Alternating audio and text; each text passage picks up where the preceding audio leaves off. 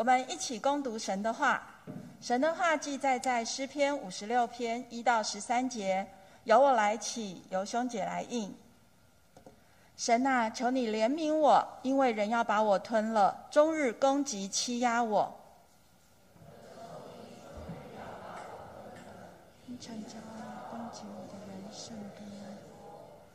我惧怕的时候要倚靠你。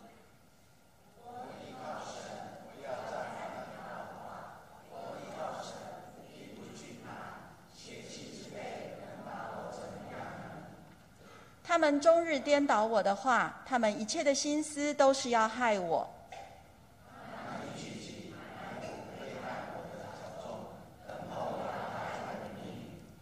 他们岂能因罪孽逃脱吗？神啊，求你在怒中使众民堕落。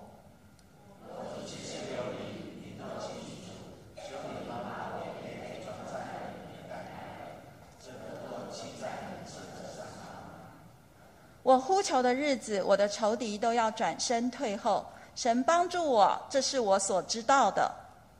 我倚靠神，不要我倚靠耶和华，不要我倚靠神，必不惧怕。人能把我怎么样呢？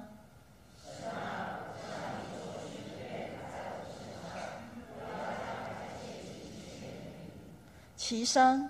因为你救我的命脱离死亡，你岂不是救护我的脚不跌倒，使我在生命光中行在神面前吗？请林牧师为我们正道。今天正道的题目是“我的苦神知道，我的苦神知道”。亲爱家人，大家平安。我们要进入神的话语之前，我们彼此赐福说：“你是一个新造的人。”我们再次来到神面前，我们一起出声来祷告。父神，谢谢让我们再次可以回到你面前来敬拜。我们相信这是一生当中最大的赐福。你让我们在每次的敬拜当中经历到圣灵所带来恩高跟帮助，让我们的心得以平安，也让我们将所有世上的事交托在你面前，求神带领。因为你话语提醒我们，凡拿苦担重担的，可以来到你这里，让我们得到真正在心里上的安息。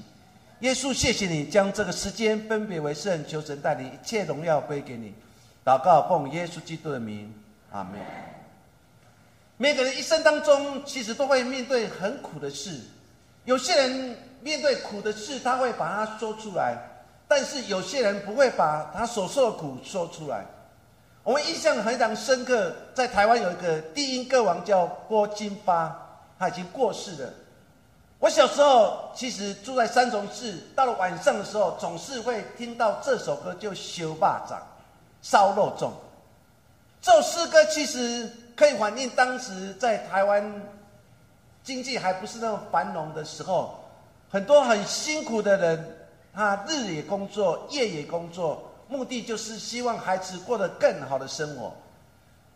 其实想到这首诗歌，我们想到里面的内容。它的里面内容当中给我们很大的提醒。这首歌这样说：主逼主谈歹命人，父母本来真疼痛，互我读这几落冬，出业头路无半项，暂时来卖烧肉粽，烧肉粽卖烧肉粽。当我们去看这首诗歌当中，他说的一句话说：主逼主谈歹命人。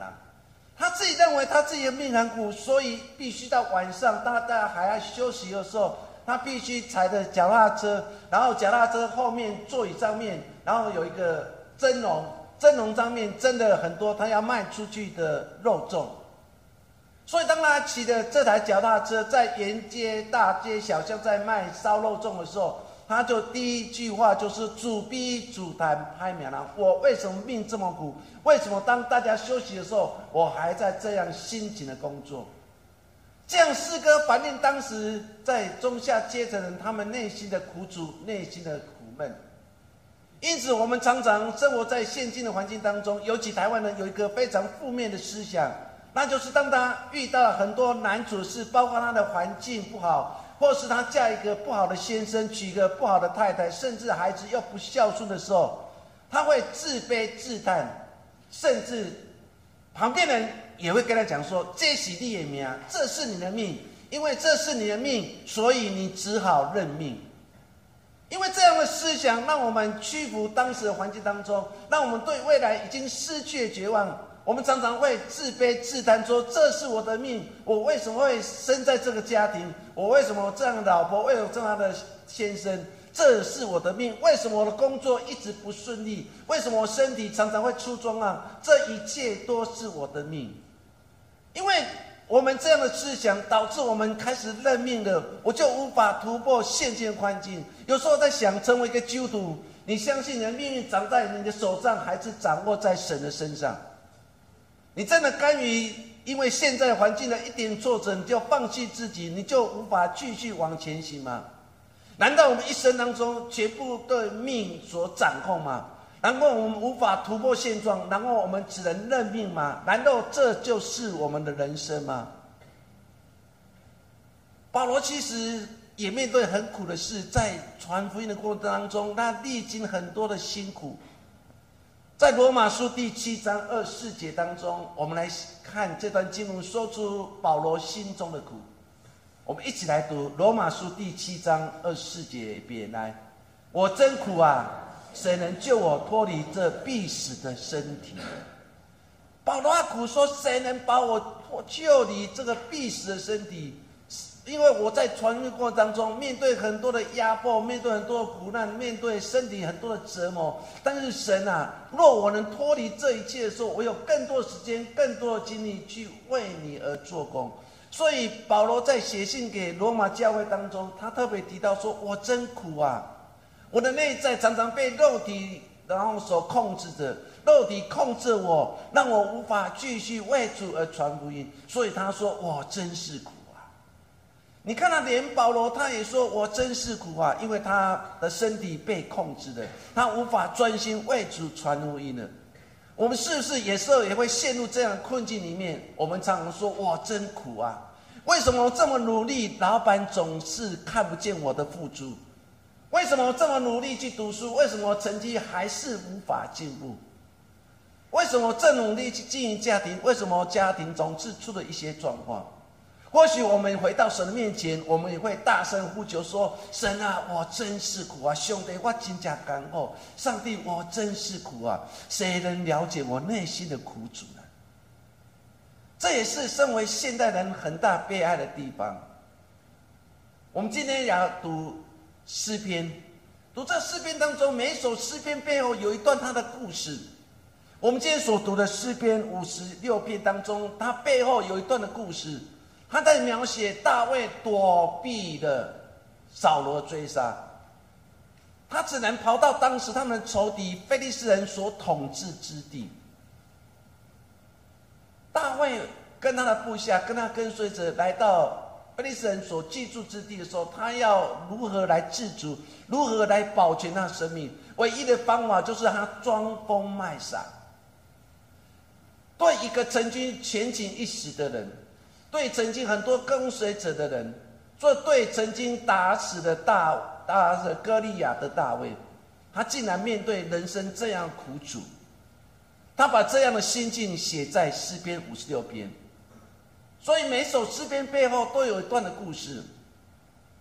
这段故事记载在《沙姆记下》的第二十一章第十节开始。我们一起来再次来读这段经文。读完之后，你再看今天所读的经文，你的心就有戚戚焉。第二十一章第十节说：“那日大卫起来躲避扫罗，逃到加特王雅吉那里。雅吉的臣仆对他说。”这不是那地的国王大卫吗？那里的人唱跳舞唱和，彼此说：“扫罗杀死千千，大卫杀死万万，不是指着他说吗？”于是他在众人面前一反常态，在他们中间装疯卖傻，在城门的门上胡写乱画，任由唾沫留在胡须上。当你读到这样的话之后，当他逃到菲利斯人，他们一眼就认出这个人就是非常出名的大卫，所以他就马上跟他们讲说：“这个人是谁？你们知道吗？这个人就是传说中大卫杀死万万，扫罗杀死千千，那个大卫，大家眼睛一亮的，大家都看着大卫。你可以想象，当时只为了活命。来到了非神所统治之地，当大家认出他的时候，他如何来解脱这个困境？对我们来讲，那是不可不可相信的一件事情。为什么这时候大卫所做的，竟然不是立刻与他们争斗，说不是如同彼得一样，说我不认识那一位主，那跟我没有任何关系。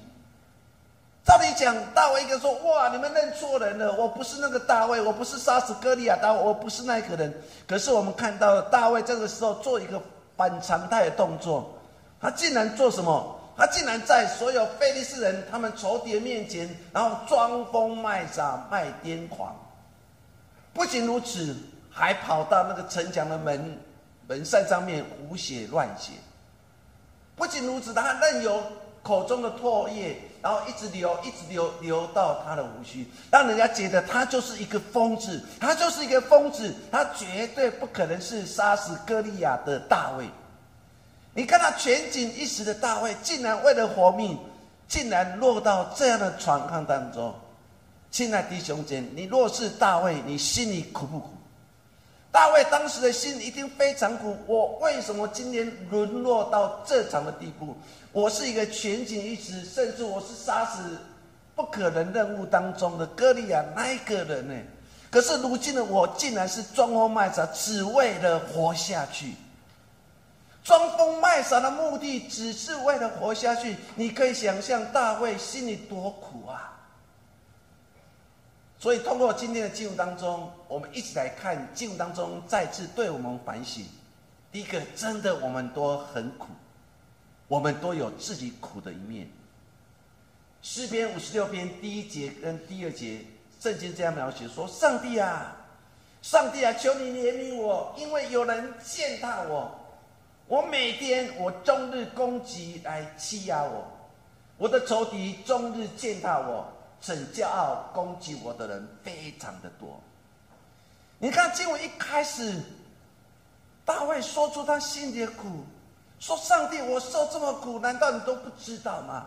上帝啊，求你怜悯我，因为很多人看见我就来见他。我哎呦，那个是杀死万万的大卫，今年竟然跑到我们的国家来讨生我。”好可怜啊！如以前是这么出名的人，如今是一个疯子，是一个癫狂的人。所以大卫把这种心境说：大家都来践踏于我。有时候想想，我们过去每个人人生经历当中，当我们失败了，当我们跌倒了，很多人不是来扶我们一把，很多人是来到面前吐你口水，甚至践踏你一把，把你踩在他的底下。这种心境跟大卫当时不也是如此吗？说上帝啊，求你怜悯我，因为有人见到我，而且每一天都来攻击我，都来欺压我。神啊，我的仇敌非常非常的多，他们见到我，他们用他们的骄傲来攻击，他们攻击了我非常的多。从一开始。他不是献上感谢上帝啊，感谢赞美你。我最难困境当中，我依然要出声来赞美你。不是他一开始是的，一开始马上说上帝怜悯我，我被攻击，我被践踏，而且很多人逞骄傲来攻击我。上帝，我真的很苦。若你从今天的经文当中，在第一节、第二节当中有一句话说：“因为有人践踏。”希伯来文在讲这个人这个字，它有一个意思，那就是脆弱或是死亡的受造物。这边所说的人这个字，有人他太强调一件事情，表示说人就是一个非常脆弱的动物。所以从诗人的话语当中，你可以感受到人就是如此脆弱。我曾经是个勇士。如今我却是一个很堕落的人，我今年为了活下来，我竟然到我的仇敌的故乡去。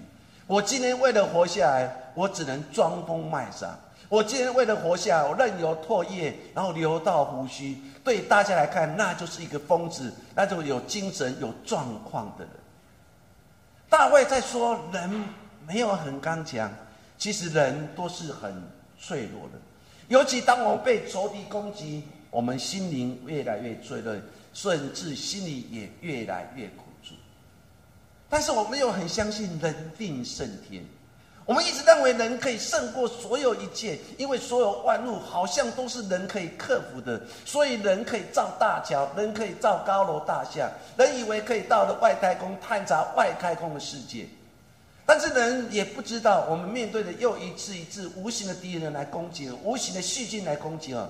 一个 COVID-19 几乎把人类整个经济活动完全停止了。过去的三年当中，我们不能理由我们彼此隔离，甚至最恐怖的，我们害怕自己的生命遇到危险，所以教会停止了聚会。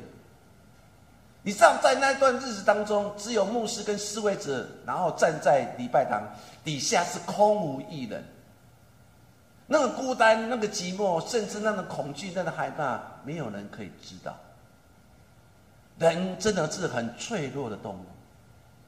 我们的内心世界若没有神与我们在一起，我们真是很脆弱。大会就在说，当时的人，我就像人一样是非常脆弱的，我随时都会面对死亡威胁，因为我不知道我到了菲利斯亚基的。地方统治的地方去，他会不会马上拿起刀，然后砍上我？这一切我都不知道。我为了活下去，我怕这个亚基王把刀，然后甚至命令部下把我杀死。所以我唯一能活下去的方法，就是装疯卖傻，装疯卖傻。我们台湾民间故事当中，曾经拍成电影叫《疯你十八年》。那个女孩子真的疯吗？不是，是为了躲避压迫。他装疯卖傻十八年，总算活了下来。你可以想象，大卫也为了活下来，装疯卖傻，在仇敌亚基所居住、所统治之地。他心里非常苦，他也知道他是非常脆弱的人，所以他一开始说：“上帝啊，求你怜悯我，因为我是一个人，我是一个脆弱的人。”每个人生命当中都很苦。如同拿二米跟他先生离开了故乡，来到摩崖地生活，是因为他的故乡发生了旱灾。听说摩崖地他仇敌所统治之地，那个地方有很多的粮食可以使用，那个地方就是上流社会，那个地方就是一个经济活动非常好的地方。所以我们看到了拿二米跟他先生带着两个孩子，就远离了故乡，然后来到了摩崖地来生活。就像早期我们住在南部，生活很辛苦，为了生活，为了活下去，我们离开故乡，离开部落，然后北上来讨生活。我们期待的就是找到一个新天新地，在那个地方找到一个可以定居之地。这样思想跟拿二米一模一样，就没有没有想到，当他们来到摩崖地的时候，他面对一连串的挑战跟生命的威胁。拿二米的先生过世的，不止先生过世了，连他两个孩子也过世了，留下三个女人。对拿二米来讲，他从一个带了很多家产离开了故乡，来到了摩崖，如今从有变成无，甚至一无所有。他最后能做的一件事情，就遣散，如同公司倒闭之后要遣散员。他把他两个媳妇带来，然后跟他讲说：“你们回去吧，你们回去再找人嫁吧。”哇，我的命很苦，我无法留住你。我的孩子命很苦，所以他们没办法陪你到，他们已经死亡了。你们回到自己的故乡吧。到最后，我们看到只有路德留下来陪着这个寡母回到他的故乡。你可以想象，当两个女人，这两个人的女人不是龙龙龟的女人，这个两个女人是一无所有的女人，这个两个人是穿的穿的破破烂烂的女人，这两人是没有任何生活费用的人，他们回到他们故乡。圣经在描写这段经文当中，把两个女人心里的苦描写的非常清楚，尤其对拿尔米来讲，《路德记》第一章二十节，他这样说：拿尔米。对所有的富人，甚至看见他们回来的人，他们大声话：“那个就是拿二米，那个是拿二米。”亲爱弟兄们，那不是荣归的拿二米，那不是得到第一名的拿二米，那是一无所有、穿着破破烂烂，然后回到故乡的拿二米。拿二米听到这句话的时候，其实拿二米心里非常苦。拿二米对所有人说：“不要叫我拿二米，要叫我。”因为拿二米原来意思就甜蜜的意思，甜的意思，马拉就是苦的意思。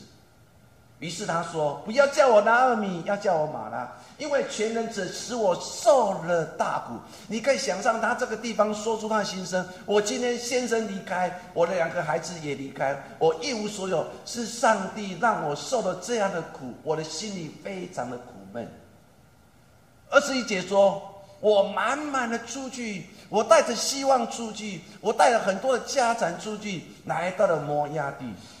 但是如今呢，耶和华使我空空地回来。耶和华降祸于我，全能者使我受苦。既是这样，你们为什么还叫我拿二米呢？我不是甘甜的拿二米，我是满心满满心里面很多苦的马拉，是苦的。你从这样经文当中可以感受，当时拿二米要回到他故乡的时候，越接近故乡，心里越恐惧，越害怕。我不知道我们在座弟兄姐妹跟家人，当你要回到故乡，或是回到部落，是大家欢迎回来，哇，他赚了大钱回来了，他要造福乡里了，还是我们真的是落魄，什么一无所有，回到故乡？就像拿二米，不是也是如此吗？他一无所有的回到了故乡。大家说那是甜的拿二米，拿二米说不不，我不是甜的拿二米，我是充满苦楚的马拉。从今天开始，你们不要叫我拿二米，你们要叫我马拉。从今天开始，你不要叫我拿二米，要叫马拉。这意思说，从今天开始，这时候的拿二米只能头低低着。我就是一个很苦命的女人，我就是一无所有的女人，我是什么都没有的女人，我就是这么拍面胡琳娜。你可以想象，拿二米苦吗？非常的苦，苦到他不敢去得到粮食，只能派他的媳妇路德去要粮食。他很苦。圣经当中还有一个很苦的人，就是撒母的妈妈哈拿。撒母记上第一章第四节我说，哈拿心里愁苦，就痛痛的哭泣，向耶和华祷告，因为她不能怀孕生子，等了很久还是不能怀孕生子。虽然她的先生跟她讲说，我要给你双倍肉，可是哈拿心里还是很苦，所以她。对神说：“神啊，我心里很苦，我心里蛮多忧愁，所以他只能做的动作就是大声的哭泣。”亲爱的弟兄姐妹，有时我们像哈拿一样，当我面对很多苦，我们如何来表达说我很多的苦？我们只能躲在角落里面暗暗的哭泣，流着眼泪，希望神能垂听我心里的苦。这时候哈拿也是如此。他对神说：“神啊，我心里非常的苦。上帝，我能唯一能做的事，就是大声的哭泣在你面前。所以圣经说，就痛痛的哭泣，向耶和华祷告。他有犯罪，靠拉兄弟，他唯一都是透过眼泪获得上帝的同情。诗篇的诗人二十五篇第十七节，他也类似这样的情形。我们一起来读：我心里愁苦甚多。”求你做我脱离我的祸患。诗人也说，我心里愁苦非常多。神啊，求你救我脱离这么多的患难临到我身上。诗人也苦，哈拿也苦，因为他们面对很多难处的事。亲爱家人，你苦吗？你心里真的很苦吗？或许我们的心里都很苦。我们的主嘞？前一刻，当他进入耶路撒冷的时候，骑着驴子进来，大家拿了重视之，然后铺的衣服在街道上面，大家同声大声呼喊说：“万王之王，万主之。”那从何何山那来的，应该得到称颂。这时候，所有城内的人说：“万王之王，万主之子。”前一刻大家呼喊，这是耶稣就是万王之王、万主之子。但是下一刻当中的时候，他竟然说定他十架，定他十架，定他十架。现在家人，若是你是耶稣，当你定在十架的时候，你心里苦不苦？耶稣心里很苦。为什么这群犹太人前一刻还说我是万王之王、万主之主，前一刻还是用那个王的迎接的方式让我进入耶路撒冷，如今竟然把我。钉在十架，甚至大声呼喊说：“钉耶稣在十架，钉在耶稣十架。”耶稣心里苦不苦？非常苦。这群悖逆的百姓，这群当初呼喊我，然后说我是万王之王的人，如今竟然把我钉在十架。同样的一批人，但是却有不一样的口号。你可以想象，耶稣心里孤单不孤单？耶稣心里很苦，有谁知道？他只能一个人扛着石架，然后走向哥哥他，没有人来帮助他。哥他的道路是孤单的道路，哥他的道路是心里很苦的道路。当你是耶稣扛着石架，看着右边那一个人喊我说：“万王主啊！”看着左边那个人说：“定他死架。”你可以想象耶稣背着十架，心里有多苦。大卫苦不苦？大卫很苦。哈拿苦不苦？哈拿心里很苦。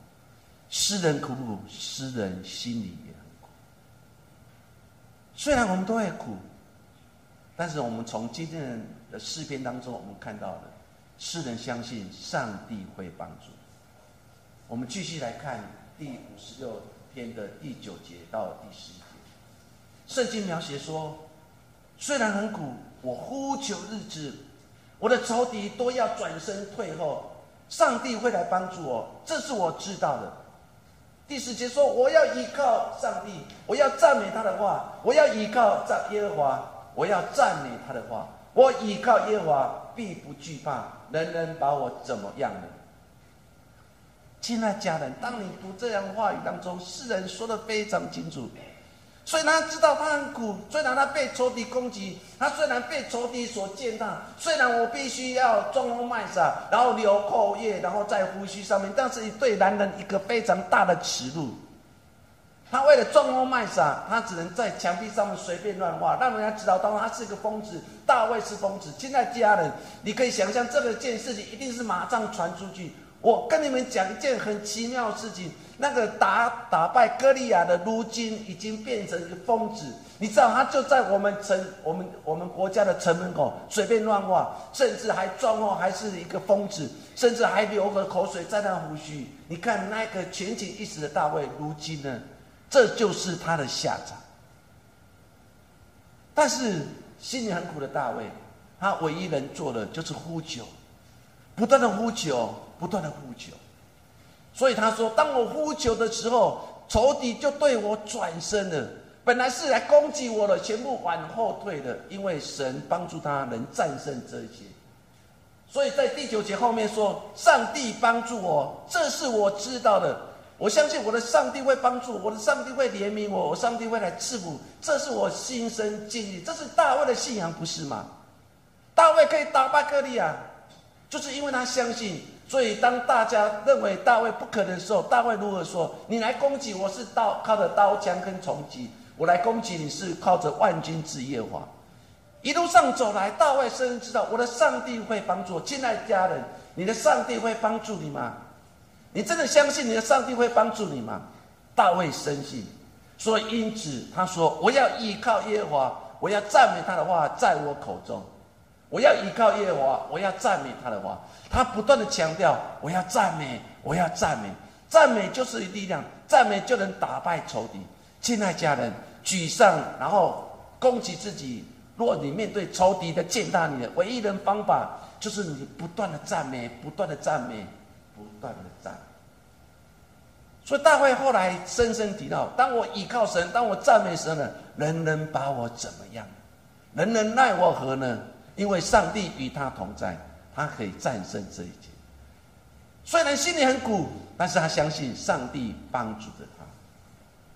圣经当中还有另外一个人，女人叫夏甲，心里很苦，因为遇到很多的困境。圣经在描写传经，我觉得非常有意思的一段经文。二十一章四节创世纪，他这样说：亚伯兰今早起来，拿着饼和一皮带水，让夏甲跟以斯玛利离开他的家族，说给了夏甲搭在他肩上，他和他的孩子一起送走，夏甲就走了，但他却在别是巴的旷野流浪。别是巴就是南部的大镇，现在还有别是巴，是一个荒漠之地，是一个。荒凉之地。第二十一章第十五节，皮带的水用完了，夏甲就把孩子放在一棵小树下，自己走开约一箭之远，相对而坐，说：“我不忍心看见孩子死。”他就坐在对面，放声大哭，说出自己的孩子。难道这是我的绝境吗？我带着以斯玛利来到这个地方，难道这是我的终极吗？难道别是巴就是我埋葬之地？我心有不甘，说他只能做的事情就放声大哭。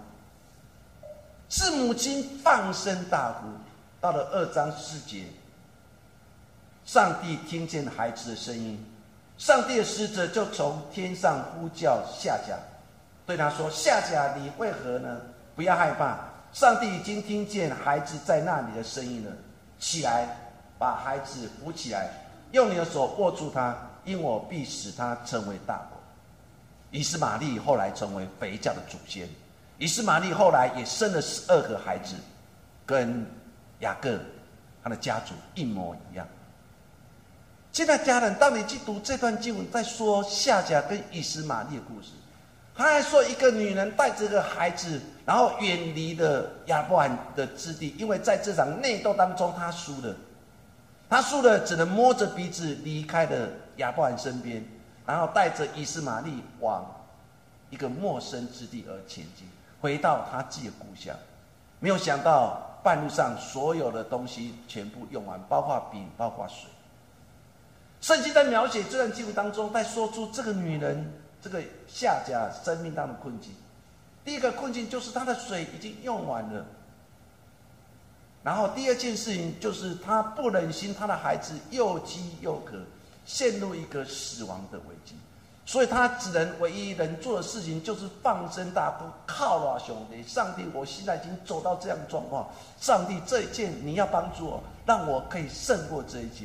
所以你可以想象当时夏甲离开孩子一箭之远的时候，夏甲内心的难过，他只能做的事情就是放声大哭。我有时候可以体会我们在座姐妹们，当你们面对很苦的事，往往能做的事情，就是不断的哭泣，不断的哭泣，对上帝表达你内心的难过的事情。你的苦主，上帝知道；你的难处，神也。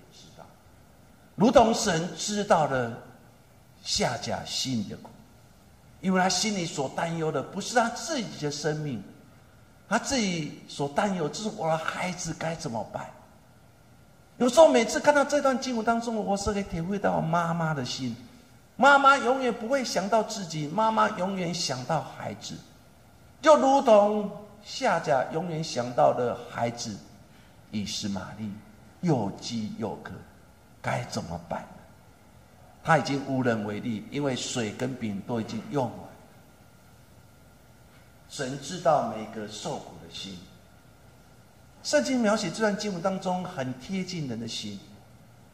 上帝听见，不是以是，不是夏家大声的哭泣，放声大哭，他竟然听到了小孩子的哭声。因为小孩子没有妈妈在他身边，他失去依靠。小孩子的哭声是哭：“我的妈妈，你到底在哪里？”小孩子的哭声不是哭我没有东西吃，我没有水喝。他还说：“我的妈妈在哪？”圣经描写说，神听见的以斯玛利的哭声，神就用祝祝福来祝福这个家族，说：“我要让你这个家族也成为一个大的家族。”圣经在描写传经文当中。让我们看见，神用祝福来祝福受苦的夏甲跟以斯玛同样在信仰的生活的历练当中，不是埋怨，不是诅咒，而是用祝福。你的祷告声音虽然微小，但是神。天路历程的作者本约翰在他所写的这本书当中，他曾经说过一句话，他说：“唯有在艰苦困顿时，我们才能经历到神的爱有多么甜美。只有在很困难的环境。”就在很苦的环境当中，我们才能体会到神的恩典、神的爱是如此的甜美。诗篇一百三十篇三十八篇第三节，我们一起来读：我呼求的日子，你就应允我，鼓励我，使我心里亲爱家。当你很苦的时候，不是鞭打自己，不是大声的哭泣、大声的呼喊。而是要大声的呼求，因为当你大声呼求的时候，神会应允你的呼求，甚至神会来鼓励你，让你心里有能力，让你重新再出发。求神赐福我们每位家人。耶利米哀歌第三章三十二节到三十二节，我们一起来读：主虽使人忧愁，还要照他诸般的慈爱巴怜，因他并不甘心使人受苦。使人忧愁。耶利米说了这段话，说：“上帝不会使人受苦，上帝也不甘使人忧愁。上帝要赐福于人，上帝要发怜悯的神。当世人走过了，当大卫走过了，大卫后来说了一段在诗篇五十六篇第八节，这段话让我深深的感动。大卫怎么说？我几次的流离。”你多记数，求你把我的眼泪装在你的皮带里，这不多记在你的册子上面。大卫经历之后，经历做一切苦主，他把这样苦主用诗篇来表达他当时的心境，当时的苦主。可他最后，大卫如此说：“我经历很多的流离失所，神啊，这一切你都知道。我经历了多少困苦，你都知道。我搬了多少自家，我欠了多少人钱，这一切神你都知道。”大卫说：“我几次流离，你都细数，甚至你把我眼泪装在你的皮带里面。”这是当时近东文学里面非常重要一段描写。他在描写说，上帝用一个皮带装我们眼泪。就是把我们牢牢的抱住在我们的胸膛里面，甚至把我们所受一一的记载在我们的生命册上。所以一切苦，上帝都知。原来上帝把你过去所流的眼泪，都放在他的皮囊里面，细细的细数。孩子，我知道你的眼泪，我知道你的苦，我都知道。圣经描写说，上帝把你的眼泪，把我眼竟然放在他的皮带里面，甚至一件一件的细数。神啊，这些都是对我们来讲是多大的恩典！说，亲爱家人，不要为眼泪而沮丧，你要为每次流泪而感谢上帝，因为你所流的眼泪，上帝都把这些放在他的皮囊里面，而且一一的记数。每次我读到这段经文，我的心都得到很大鼓励。原来我一直认为眼泪干了，没有人知道；我流了多少眼泪，没有人知道。我们在座的家人，我们过去流了多少眼泪，我们都知道，神没有离弃我。原来这些眼泪，神都知道。神把你受过眼泪放在他的皮囊。神把大卫装疯卖傻，阔叶留照胡须，你可以想象当时的大卫一定是眼泪吞在肚子里面。但是大卫知道，上帝把眼泪装在他的。亲爱家人，你的苦，我的苦，上帝都知道。上帝会为你开路，上帝为了赐福你。我们唯一能做的，就是不断的赞美，赞美他的话，就在你我的口中。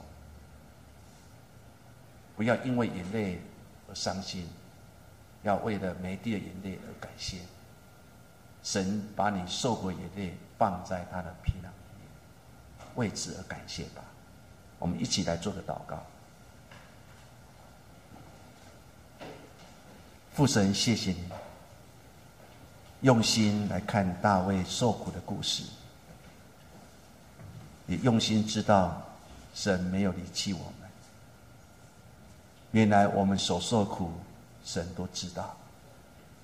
神也把我们的眼泪放在你的皮囊里面，而且是一一的细数，细数我们所受的苦，所滴下眼泪。等到有天我们回到天家。